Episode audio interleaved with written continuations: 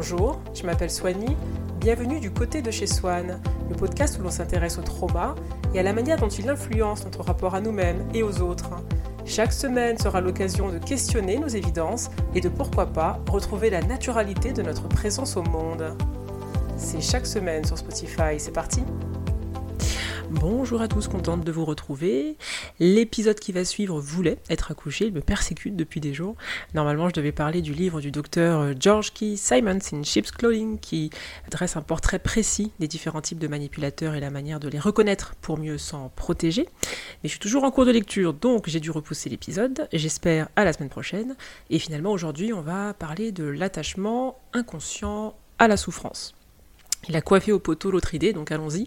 Il n'est pas basé sur un livre, celui-là, mais plutôt sur mon inspiration. Je précise que c'est aussi comme ça que j'ai écrit mon livre. Hein. J'ai ressenti la nécessité d'accoucher de quelque chose. Je n'avais aucune idée de ce que j'allais mettre dans chaque chapitre. Puis, lorsque, lorsque j'écrivais le titre, comme la blessure du rejet ou le besoin de contrôle, à la seconde où j'avais tapé le titre sur Word, tout sortait d'un coup. Je prenais conscience et actualisais en temps réel ce que j'écrivais. C'est un peu comme si euh, tout cela était dans mon inconscient et que mon attention dessus le ramenait à ma conscience. C'est aussi comme ça que je coach. J'ai toute une palette d'outils de mon passé qui s'actualisent en temps réel pendant les séances, et c'est un procédé somme toute assez particulier, mais que j'utilise depuis le début de l'enregistrement de ce podcast, donc je le laisse s'exprimer. Selon ma psy, ça s'appelle des insights, c'est une manière de percuter soudainement sur quelque chose, et on va honorer la manière dont la nature présente euh, les choses dans notre cerveau, par l'apprentissage, par l'éducation, par la fonction de raisonnement logique, ou alors par l'intuition, les insights et les inspirations. Petite parenthèse également concernant la conception du podcast. Alors il est vrai que les lectures, l'enregistrement, la réalisation, le montage prennent du temps, que beaucoup à certains moments euh, pensent au sponsoring pour pérenniser leur activité. Et personnellement, je ne suis pas vraiment à l'aise avec le fait d'intégrer de la publicité. J'ai toujours considéré cet espace comme, qui aura un an d'ailleurs, comme un type de conversation intimiste entre les auditeurs et moi. Et j'ai pas envie que ça change. Donc je préfère laisser le choix aux éditeurs euh, qui en ont envie de participer au développement du podcast en le soutenant. Euh, il y a un bouton qui a été rajouté euh, dans la description et qui permet de devenir auditeur et puis aussi d'une certaine manière acteur. Et l'idée c'est de conserver ce rendez-vous entre nous en dehors de la réalité capitalistique. Ok, donc sujet du jour, sommes-nous attachés inconsciemment à la souffrance? Question étrange, contre-intuitive, mais pertinente. Oui, on est convaincu que l'on fait tout pour être heureux, que l'on fuit la souffrance, et consciemment c'est le cas, hein. mais rappelons-nous que plus de 90% de notre activité cérébrale est inconsciente, et que c'est même pire selon les dernières avancées scientifiques, qui nous révèlent que l'inconscience concernerait quasiment la totalité de notre activité psychique. Donc l'inconscient n'est pas un petit sujet, même si du point de vue de notre petit bout de conscience, qu'il soit 1 ou 5%, on est convaincu que l'on a une vision panoramique sur nous-mêmes, que l'on gère, que l'on contrôle, même si on est mal à l'aise avec l'idée que cette vague notion freudienne ordonnerait nos émotions et nos actions, Freud pensait que tous nos symptômes avaient un sens caché et qu'il était question de les décrypter en passant par la psychanalyse. Petite piqûre de rappel pour ceux qui auraient oublié leur cours. Vous vous rappelez hein, le moi, le ça, le surmoi. Alors on va revenir très brièvement dessus, mais juste pour indiquer l'importance de la notion d'inconscient. Donc on a le ça, qui est notre inconscient, où se logent nos pulsions refoulées. Et puis on a le surmoi, qui va jouer le rôle de censeur, qui va nous protéger, entre guillemets, de tout ce qui vient de l'inconscient. Et je précise que le surmoi est façonné par notre éducation, la morale, la société. Et le moi, ce sont nos pensées et perceptions acceptables. Et donc le inconsciemment dans ma question, est-ce qu'on n'est pas inconsciemment attaché à la souffrance, n'est pas anodin, n'est pas futile, parce que ce qui est inconscient peut être considérable, prépondérant. Et donc quand je demande si l'on peut exprimer un attachement inconscient à la souffrance, je veux dire, est-ce que le trauma peut reconfigurer notre rapport au monde au point de nous coincer dans une espèce de boucle temporelle où la souffrance perdure comme élément central, constitutif de notre existence, tout en nous donnant l'illusion de voir le réel tel qu'il est. Se peut-il que ce que l'on observe après un trauma soit de toute façon de l'idéologie, une propagande, pro-souffrance, plutôt que la réalité elle-même? Est-ce que la réalité nous revient après notre vécu traumatique, ou alors est-ce que l'on n'est pas projeté dans une forme de matrice dont le code principal est la nécessité de souffrir, pour confirmer un postulat de départ et est-ce que ce n'est pas cette attirance irrésistible pour ce modèle qui nous donne l'impression d'en être prisonnier, bien que l'on en ait en réalité la clé? Beaucoup de questions, c'est brumeux et théorique, donc on va passer par des exemples. Si comme moi vous avez eu un parent ou les deux parents qui se sont montrés désintéressés, euh, négligents, votre cerveau a dû recréer un scénario pour faire sens de cette indifférence. En l'occurrence, le sens, c'est en général quelque chose cloche en moi. Et donc, même des décennies après cette négligence, vous ne revenez pas au réel tel qu'il est, vous en revenez avec un filtre qui, de surcroît, est défectueux. Donc ça, on le savait. Mais, parce que nous avons ce filtre entre la réalité et nous-mêmes, même lorsque quelque chose de bon se présente, qu'est-ce qui se passe? Même lorsque une relation épanouissante se profile à l'horizon, ce filtre est toujours là. Il n'a pas bougé d'un iota. Et il ne part pas avec le temps. Donc est-ce que je peux rentrer sereinement dans une relation qui m'ouvre les bras? La réponse est non. Parce que cet amour, à ce moment-là, rentre en contradiction totale avec le postulat de départ. Alors qu'est-ce qui se passe? Eh bien, pour moi, pour la personne traumatisée, le confort, c'est de revenir à l'idée que je ne mérite pas ce bonheur sans trop faire bugger la matrice, il faut rester subtil. Donc on va trouver des excuses. L'autre n'est pas ceci, n'est pas cela, il lui manque ceci, il lui manque cela. Ou on va surinterpréter ces errances comme des raisons concrètes et légitimes de partir. Mais comment ça se passe concrètement, cette action de partir? Eh bien, je vous invite au premier rang d'une autopsie, d'un autosabotage dans une relation. Vous êtes en couple. Jusqu'ici, tout va bien. Sauf que l'autre, à un moment, aura le malheur, par inadvertance, de raviver une vieille blessure. Il va dire quelque chose ou ne pas le dire, faire ou ne pas faire. Et votre enfant intérieur va se dire, cette blessure ne peut pas se raviver parce que je ne pourrais pas la gérer, elle est trop douloureuse, elle m'anéantirait. Alors qu'est-ce qu'il va faire? Il va se dissocier. Et comment on se dissocie? Trois solutions. Lutter, se pétrifier sur place, prendre la fuite. Fight, flight, freeze. Je lutte donc si j'ai l'impression que l'autre m'agresse, et eh ben je rends mot pour mot. Je deviens agressif moi aussi. Pourquoi c'est une dissociation et non pas juste une défense? Parce que la réalité à cet instant, c'est la blessure qui a été réactivée, c'est ça que vous essayez de cacher votre souffrance, votre corps qui agit comme un sismographe de votre trauma, est activé, vous signale un danger. C'est ça la réalité concrète. Et comme vous ne voulez pas de cette peine qui est euh, overwhelming, qui est en trop, vous vous en coupez avec la posture de la lutte verbale dans l'exemple pris. En réalité, vous n'avez pas envie de vous battre, vous avez envie de sécurité, réassurance, réconfort, amour. Mais comme autour de cela, il y a de la honte et de la peur, vous luttez. Dissociation. Sans le trigger, vous diriez à l'autre en quoi il vous a blessé, pourquoi ces mots vous ont touché, et vous partageriez ce qui se passe réellement. Sauf que lorsqu'il y a trigger, bah, le cerveau émotionnel prend le pas. On n'a plus les mots, on l'a vu dans l'épisode précédent. Hein. le langage n'a pas été euh, une fonction nécessaire à la survie humaine, donc il est hors d'accès quand on est activé. Plus de mots, tétanie, paralysie l'autre en face nous blesse, ravive un souvenir horrible, et on reste comme tétanisé sur place. On ne dit rien, on se laisse faire, sûrement comme dans l'enfance, puisque ces trois stratégies ont toutes pour but d'assurer notre survie. Aucune n'est bonne ou mauvaise euh, dans l'absolu, c'est simplement ce qui a été possible pour nous à un moment de notre développement. Et la troisième stratégie, donc on a parlé de lutter, on a parlé de rester pétrifié. L'animal, lorsqu'il reste pétrifié, c'est il fait comme s'il était mort pour que l'autre euh, passe à autre chose. C'est une méthode de survie. La troisième, c'est la fuite. Et j'en reviens à cela pour expliquer comment votre filtre va vous ramener à la souffrance en boucle à travers cette stratégie. L'autre vous active, vous ne dites pas à l'autre ce qui se passe dans votre cerveau parce que vous avez honte, parce que vous avez peur, vous partez. Parce que dans votre cerveau traumatisé, c'est la seule chose qui fait sens à ce moment-là pour vous protéger de cette souffrance, dont vous avez la sensation qu'elle pourrait vous anéantir. Souvent, beaucoup de gens jouent safe dans les relations. Ils vont aller vers des partenaires qui seront toujours très aimants et démonstratifs. Et l'idée, c'est de ne surtout pas se rapprocher de cette zone radioactive. Lorsque l'on est activé, il nous est impossible de voir que l'autre nous aime, bien qu'il nous aime, hein, parce que notre filtre traumatique ne le permet plus il nous maintient dans une espèce de stratégie de survie qui est bricolée et qui à ce stade devient nocive, se retourne contre nous puisqu'elle nous sépare des autres, de la réalité, pratico-pratique, non traumatique. Hors trauma, on se montre dans sa vulnérabilité. On se laisse voir, on se laisse observer, à 360, pas juste le flamboyant, pas juste le beau, pas juste le prêt, pas juste le guéri. Le chaos aussi, qui est digne de recevoir de l'amour, des blessures qui peuvent être embrassées, Donc quand vous quittez l'autre brutalement, il n'a pas accès à cette partie de vous. Il ne sait pas ce qui se joue en vous à cet instant. Vous le rendez monstrueux dans un jugement par contumace parce que euh, vous projetez sur lui ce qui s'est passé plus jeune dans votre enfance et vous restez dans votre matrice traumatique et c'est en cela que l'on reste inconsciemment rattaché à la souffrance. En restant prisonnier de ce filtre qui prétend vous montrer le réel alors qu'il ne le connaît pas. Ce filtre est convaincu de savoir ce que les gens pensent de vous et naturellement leur fait penser par défaut ce que vos parents pensaient ou vous ont laissé penser qu'ils pensaient.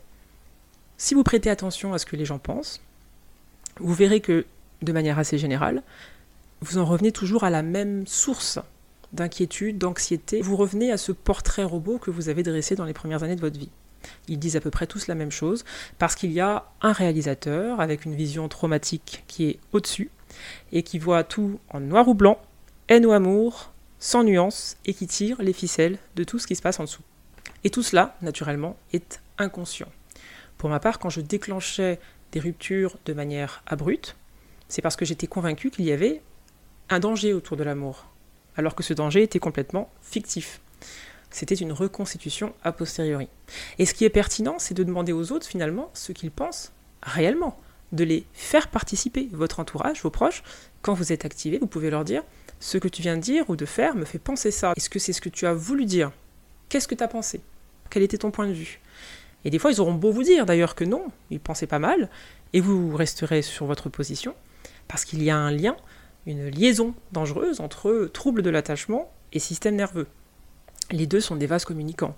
Donc vous ne le pensez pas juste, vous le ressentez les mains moites, la gorge serrée, le cœur qui bat, ce sont vos preuves que l'autre vous attaque, vous fait du mal et cherche à vous anéantir. Et vous pensez que l'autre vous fait cela, alors que ce sont les résidus de cette expérience traumatique qui sont comme des fragments qui se réactivent par intermittence. L'autre a juste marché sur une mine. Ce n'est pas lui qui l'a posée, elle a été posée par la maltraitance, par la négligence. L'attachement à ces stratégies de survie est aujourd'hui caduque, c'est une boucle, et tant que l'on est en mode survie, souffre. Et l'autre n'est que la personne qui nous le fait remarquer. L'idée de la thérapie, c'est de vous aider à identifier euh, laquelle de ces stratégies de survie a été utile pour vous, de l'honorer puisqu'elle a été utile manifestement, et de la remplacer aujourd'hui par d'autres méthodes. Exemple, quand quelqu'un a un comportement propice à réveiller vos blessures, les psychologues vont vous dire euh, de faire diversion avec votre propre cerveau, qui cesse d'être fiable à ce moment d'activation. Et la diversion, ça peut être, euh, juste avant de basculer dans la dissociation, lorsque vous sentez que vous êtes en train de vouloir vous dissocier, de pratiquer des exercices comme euh, observer des couleurs autour de vous. Trois couleurs autour de vous. Remarquez les vêtements sur votre corps, leur matière, chercher des objets d'une couleur particulière. Si vous êtes seul, mettre vos mains à plat contre un mur et essayer de le pousser de toutes vos forces. Ce sont des gestes anodins qui vont empêcher au tapis traumatique de se dérouler et de vous faire croire que le filtre dit vrai. Donc quand vous êtes activé, l'autre n'est pas votre ennemi, l'ennemi c'est le trauma. Et ces méthodes calment le système nerveux, puisque les deux sont liés, et vous permettent de ne pas basculer dans la nécessité de vous dissocier pour ne pas souffrir. Parce que sans le trauma et son impact sur vos fonctions cognitives, vous êtes en mesure d'être authentique, de dire que les autres vous ont blessé, ce qui se passe en vous, et que ça vous fait mal. Et votre vérité organique à cet instant, qui n'est ni de fuir, ni de riposter, ni de vous pétrifier. Donc il existe des petits exercices de la sorte qui sont utiles lorsqu'on est saisi d'une crise d'angoisse. On avait parlé de la méditation, de la respiration, mais il y a aussi des méthodes plus discrètes que l'on peut faire au travail, dans les transports, quand on marche dans la rue. Et l'idée, c'est euh, de ramener le rationnel dans la conversation. Parce que c'est finalement la déconnexion entre le rationnel et la réalité qui nous fait basculer dans la torpeur, l'angoisse et l'anxiété. Et toutes ces méthodes, moi je les ai apprises euh, en thérapie EMDR, puisque la thérapeute euh, m'a déjà vu arriver avec un trop-plein d'émotions. Et avec ces simples exercices, comme par exemple de faire la chaise euh, dos contre un mur, vous savez, vous imitez la position assise, et vous vous rendez compte qu'en quelques secondes, vous avez désamorcé une angoisse, une anxiété, et que l'alarme qui semblait vous annoncer la fin du monde était complètement bidon. Donc tout ça pour dire que certes, on met en place des stratégies de survie enfant, et qu'on pourrait se demander bah, comment faire aujourd'hui lorsque je suis activé sans basculer dans ces stratégies de survie caduques. Et parmi les solutions, on a cité la méditation la respiration, mais il y a aussi des exercices plus précis, plus pratico-pratiques, qui vous permettent de ne pas basculer en dehors de votre corps pour ne pas souffrir, qui vont simplement rebrancher le rationnel, calmer vos émotions et vous aider à faire face à la situation avec rationalité et présence. Le problème de ces stratégies de dissociation, c'est qu'elles nous coupent de nos émotions réelles. Dans l'enfance, c'était sûrement plus safe, plus sûr.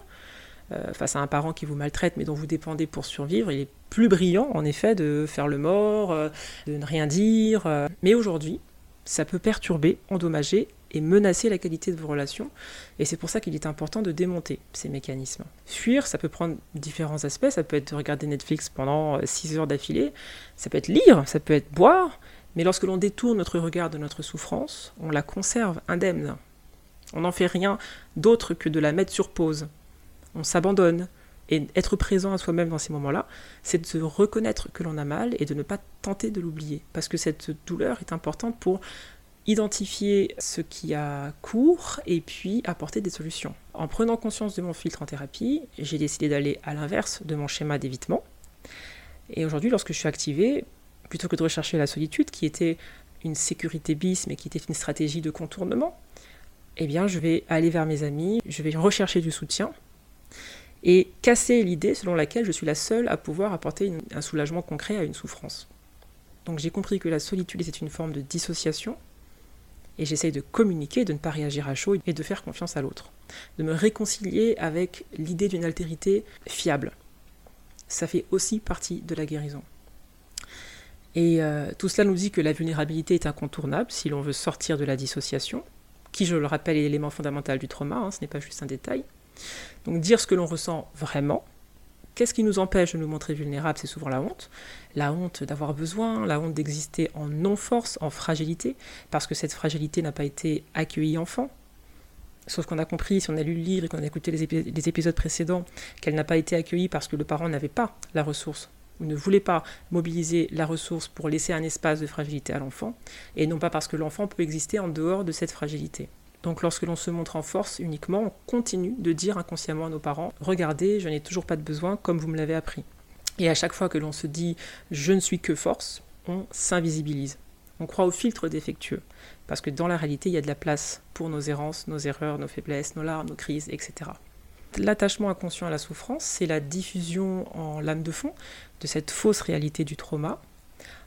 Et comment accepter le bonheur avec un tel filtre qui vous dit que vous ne le méritez pas? Et c'est ça qui est super important à comprendre, c'est que une fois qu'on a posé ce filtre, même lorsque les conditions entre guillemets du bonheur sont réunies, la magie n'opère pas. C'est le filtre qui reste, l'autorité fiable, qui va nous faire rejeter le bonheur. Et je me demande si cela ne pourrait pas expliquer un petit peu le tempérament qu'on voit chez certaines stars, cette arrogance, cette insolence, cette incapacité à profiter de ce qui est devant elles. Est-ce que ce n'est pas aussi, alors pas que, mais aussi, leur incapacité à jouir de ce bonheur sur le plan cognitif, avec une programmation cérébrale qui ne leur permet pas de l'appréhender? Si votre vérité fondamentale sur vous, c'est que vous êtes une merde et que vous méritez rien, lorsque la réalité contredit ce postulat, vous réagencez vos croyances pour que le postulat demeure. Votre cerveau ne va pas juste renoncer comme ça à toutes ces illusions sous prétexte que vous avez du succès. Donc le succès ne règle rien, il peut même aggraver votre trauma en rendant accessibles des méthodes de dissociation tout aussi dangereuses les unes que les autres. Et derrière la diva, est-ce qu'il n'y a pas une personne habituée au chaos qui a besoin de le recréer, même lorsque toutes les conditions de son épanouissement sont enfin réunies? Si vous n'aviez pas la paix avant, ça peut expliquer que vous la refouliez, même lorsqu'elle est enfin à votre portée. Pourquoi elles ne peuvent pas juste être satisfaites à ce moment-là? Pourquoi les crises, la colère, l'inconfort D'ailleurs, honnêtement, si l'argent et le succès euh, réglaient la question du trauma, je pense qu'on le saurait maintenant. Euh, plus jeune, j'ai fait partie d'un groupe de musique et je me suis souvent demandé ce qui, ce qui se serait passé si j'avais poursuivi sur cette voie, euh, si j'avais rencontré le succès. Je me suis également fait repérer par un chasseur de tête qui travaillait pour une grande maison de couture et j'ai pris peur donc j'ai dit non. Et je me suis souvent demandé ce que ma vie aurait été si j'avais dit oui. Mais aujourd'hui, je sais ce qui se serait passé. Mon cerveau était réglé sur la fréquence malheur, injustice, malédiction, persécution. Et donc le succès n'aurait pas été une issue de secours. Ça aurait même peut-être pu me déprimer encore plus, puisque j'aurais pu constater que j'ai les conditions du bonheur, mais que je n'y arrive pas. Donc j'aurais en plus eu la culpabilité de ne pas être capable de profiter du bonheur lorsqu'il se présente. Et maintenant que ce filtre a été démasqué et désinstallé par la thérapie et le MDR, j'arrive à réaliser que toutes mes croyances antérieures sur le destin qui s'acharne, etc., sur le côté fataliste, étaient en réalité des interprétations cérébrales complètement erronées. Et aujourd'hui, quand je marche dans les bois et que je me laisse happer par la beauté de ce qui m'entoure, je me demande pourquoi je n'ai pas jubilé avec autant d'intensité auparavant face à cette chance de côtoyer régulièrement cette nature verdoyante, généreuse au quotidien. Et je me souviens que ce filtre, de toute manière, aurait trouvé un moyen de diminuer cette chance, cette beauté, pour ne pas gêner l'addiction chronique à la souffrance.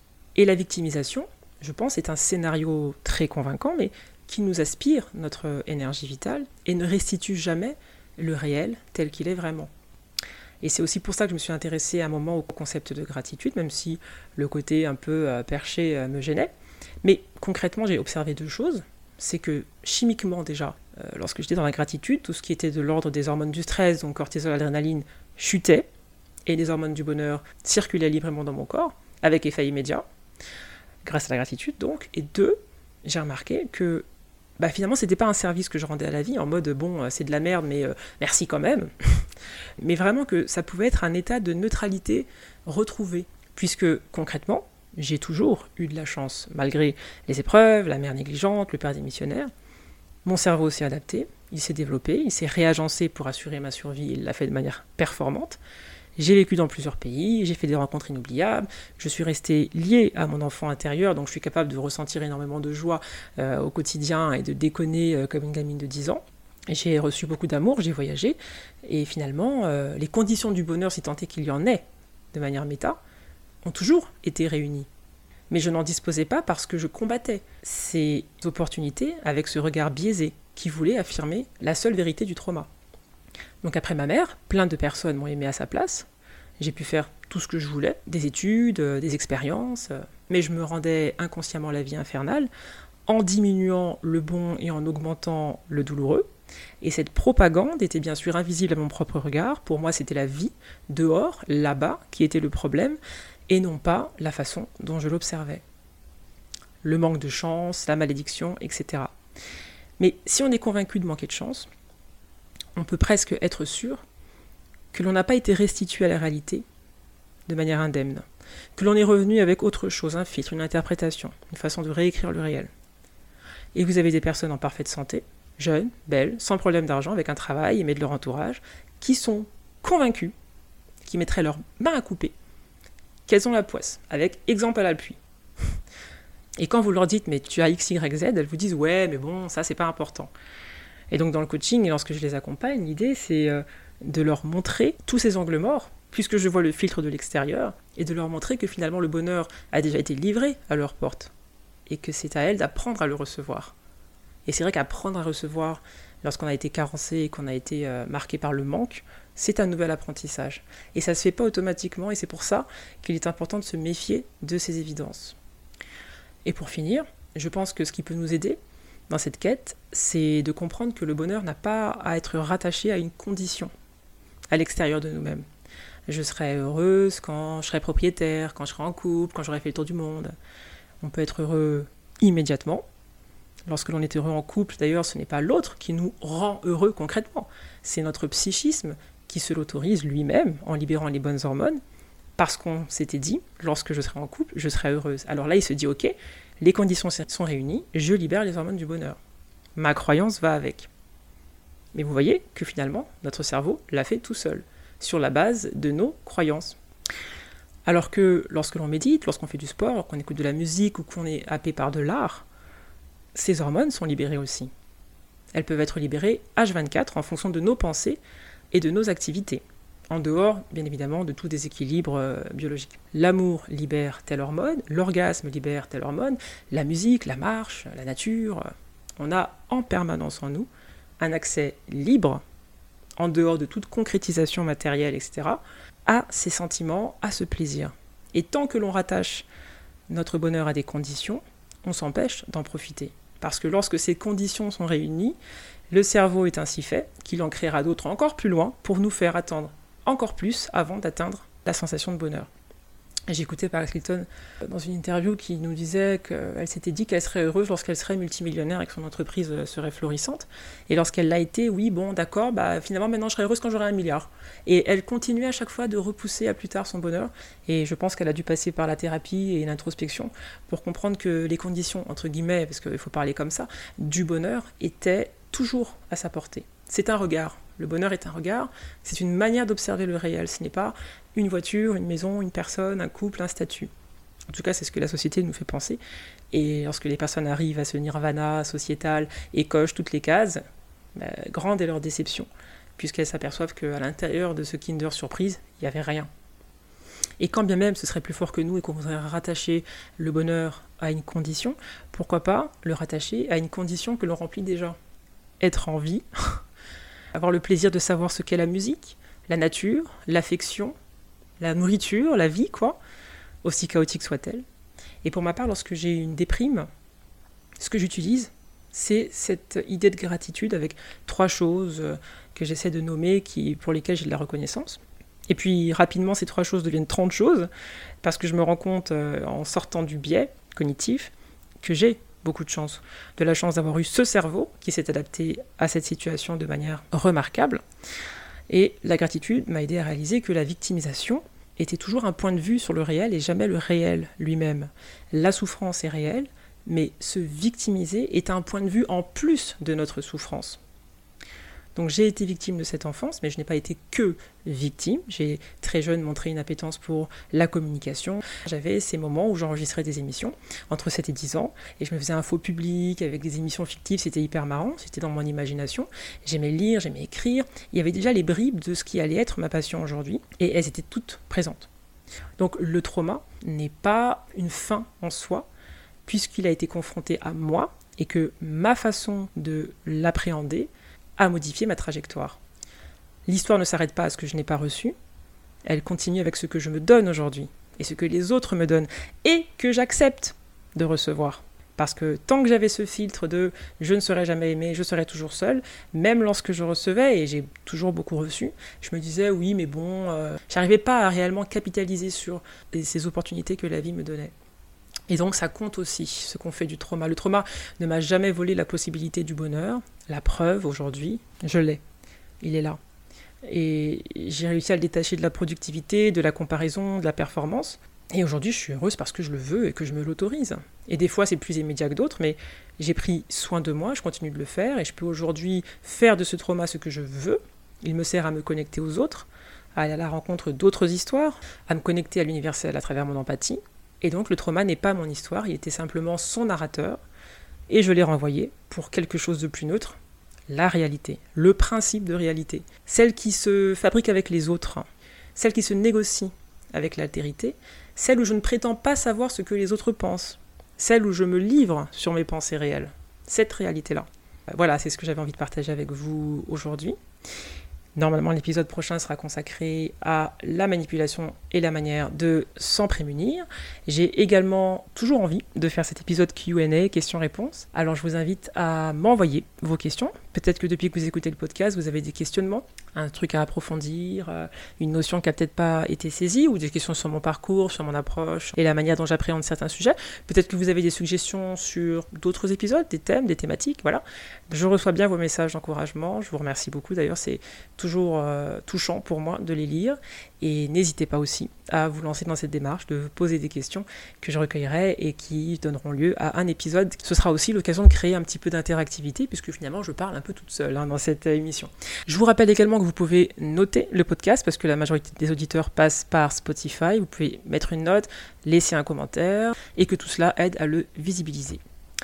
Je vous laisse à toutes ces pensées et vous donne rendez-vous la semaine prochaine du côté de chez Soigny. Voilà, au revoir.